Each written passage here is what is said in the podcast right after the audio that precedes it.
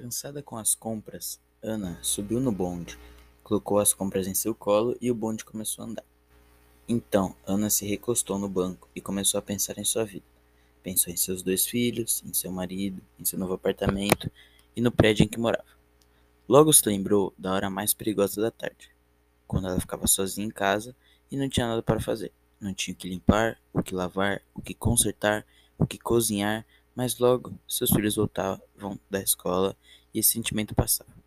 Apesar de tudo, essa era a vida que ela havia escolhido, que ela podia viver sem felicidade. Lembrou-se da sua vida de solteira e percebeu que não havia mais como voltar àquela vida. De repente, ela avistou um cego que mascava chicletes que parecia, por causa do chiclete, em um instante sorrir, em outro ficar sério. Ana sentiu como se ele zombasse dela. Aquela cena a perturbou de uma maneira muito intensa mas um tranco do bonde desviou sua atenção por um instante. A sacola que estava em seu colo caiu no chão e todos os ovos que estavam dentro dela se quebraram. A quebra dos ovos era como a quebra da realidade em que ela vivia, desde que havia se casado. Ana deu um grito, fazendo com que o motorista parasse o bonde e todos olhassem para ela. Aquilo provocou um desconforto ainda maior em Ana. Ela ficou tão atordoada que perdeu seu ponto de descida. Quando desceu, no ponto seguinte, Ana se viu no jardim botânico. Todo o jardim triturado pelos instantes da tarde, de onde vinha o sonho pelo qual estava rodeada. Com um zunido de aves e abelhas, tudo era estranho, grande e suave demais. Um movimento leve e íntimo sobressaltou. Mas na aleia central estava imóvel, um gato, e em novo andar silencioso desapareceu inquieta, olhou em torno e, de repente, com mal-estar, pareceu-lhe ter caído numa emboscada. Fazia-se no jardim um trabalho secreto na qual ela começava a se perceber, ao mesmo tempo que imaginário. Era um mundo de se comer os dentes, um mundo volumosas dálias e tulipas, com uma repulsa que procedesse uma entrega. Era fascinante. A mulher tinha nojo e era fascinante.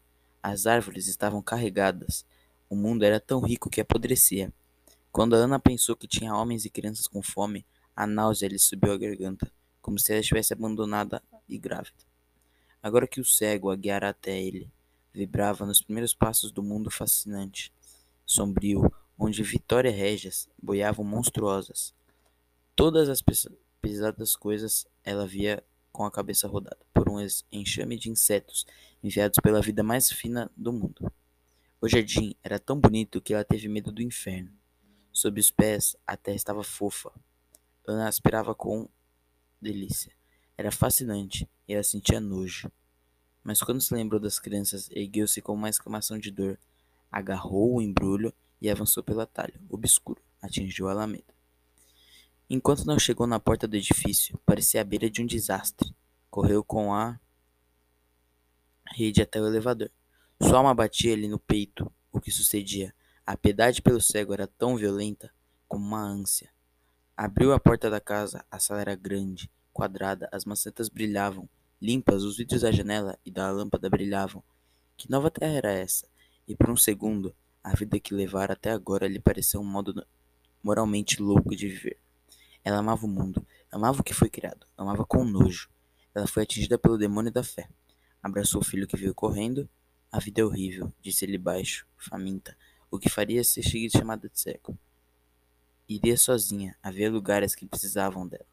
Ela precisava deles. Tenho medo, disse. Mamãe, chamou o menino. Afastou-se. O seu coração crispou-se. Não deixe a mãe te esquecer, disse-lhe. A criança escapou e correu até a porta do quarto, de onde olhou a mais segura.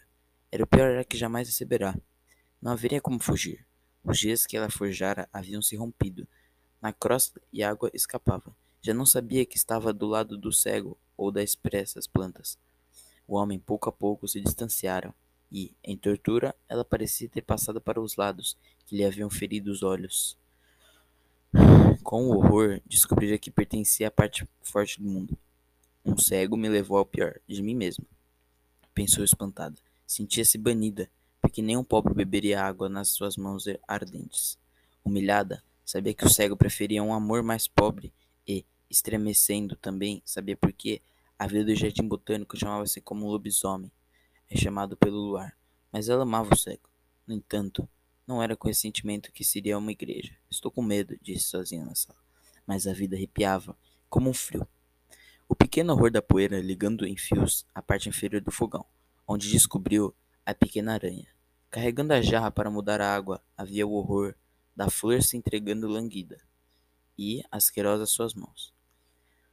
Perto da lata de lixo, esmagou com o pé a formiga. O pequeno assassinato da formiga. Ao redor havia uma vida silenciosa, lenta, insistente.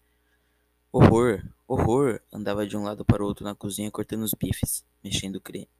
Uma noite em que. Filha da. Parte 2. Horror, horror, andava de um lado para o outro na cozinha cortando os bifes, mexendo o creme. Uma noite em que a piedade era tão crua como o um amor ruim.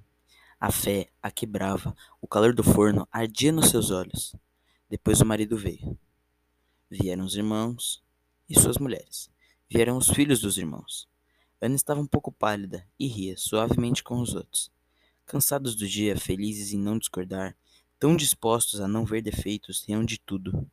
Com um coração bom e humano, as crianças cresciam admiravelmente em torno deles, e como uma borboleta, Ana prendeu o instante entre os dedos antes que ele nunca mais fosse seu. Depois, quando todos foram embora e as crianças já estavam deitadas, ela era uma mulher bruta, que olhava pela janela, que olhava pela janela. O que o cego desencadeara caberia nos seus dias. Quantos anos levaria até envelhecer de novo? O cego pendia entre os frutos no jardim botânico. Se for um estouro do fogão, o fogo já teria pegado em toda a casa, pensou correndo para a cozinha e deparando com seu marido, diante do café derramado. O que foi? gritou, vibrando toda. Ele se assustou, com medo da mulher. De repente riu, entendendo. Não foi nada, disse. Sou um desajeitado. Ele parecia cansado, com olheiras, mas diante do estranho rosto da Ana, espiou-se com mera atenção. Depois atraiu a si um rápido afago. Não quero que lhe aconteça nada. Nunca, disse ela. Ela continuou sem força nos seus braços. Hoje de tarde, alguma coisa tranquila se, se rebentou, e na casa toda havia um tom humorístico, triste. É hora de dormir, disse ele. É tarde. Segurou a mão da mulher, levando-a consigo sem olhar para trás, afastando-se do perigo de viver e se atravessar o amor e o seu inferno. Penteava-se agora diante do espelho por um instante sem nenhum modo de coração. Antes de se deitar, como se apagasse uma vela, soprou a pequena flama do dia.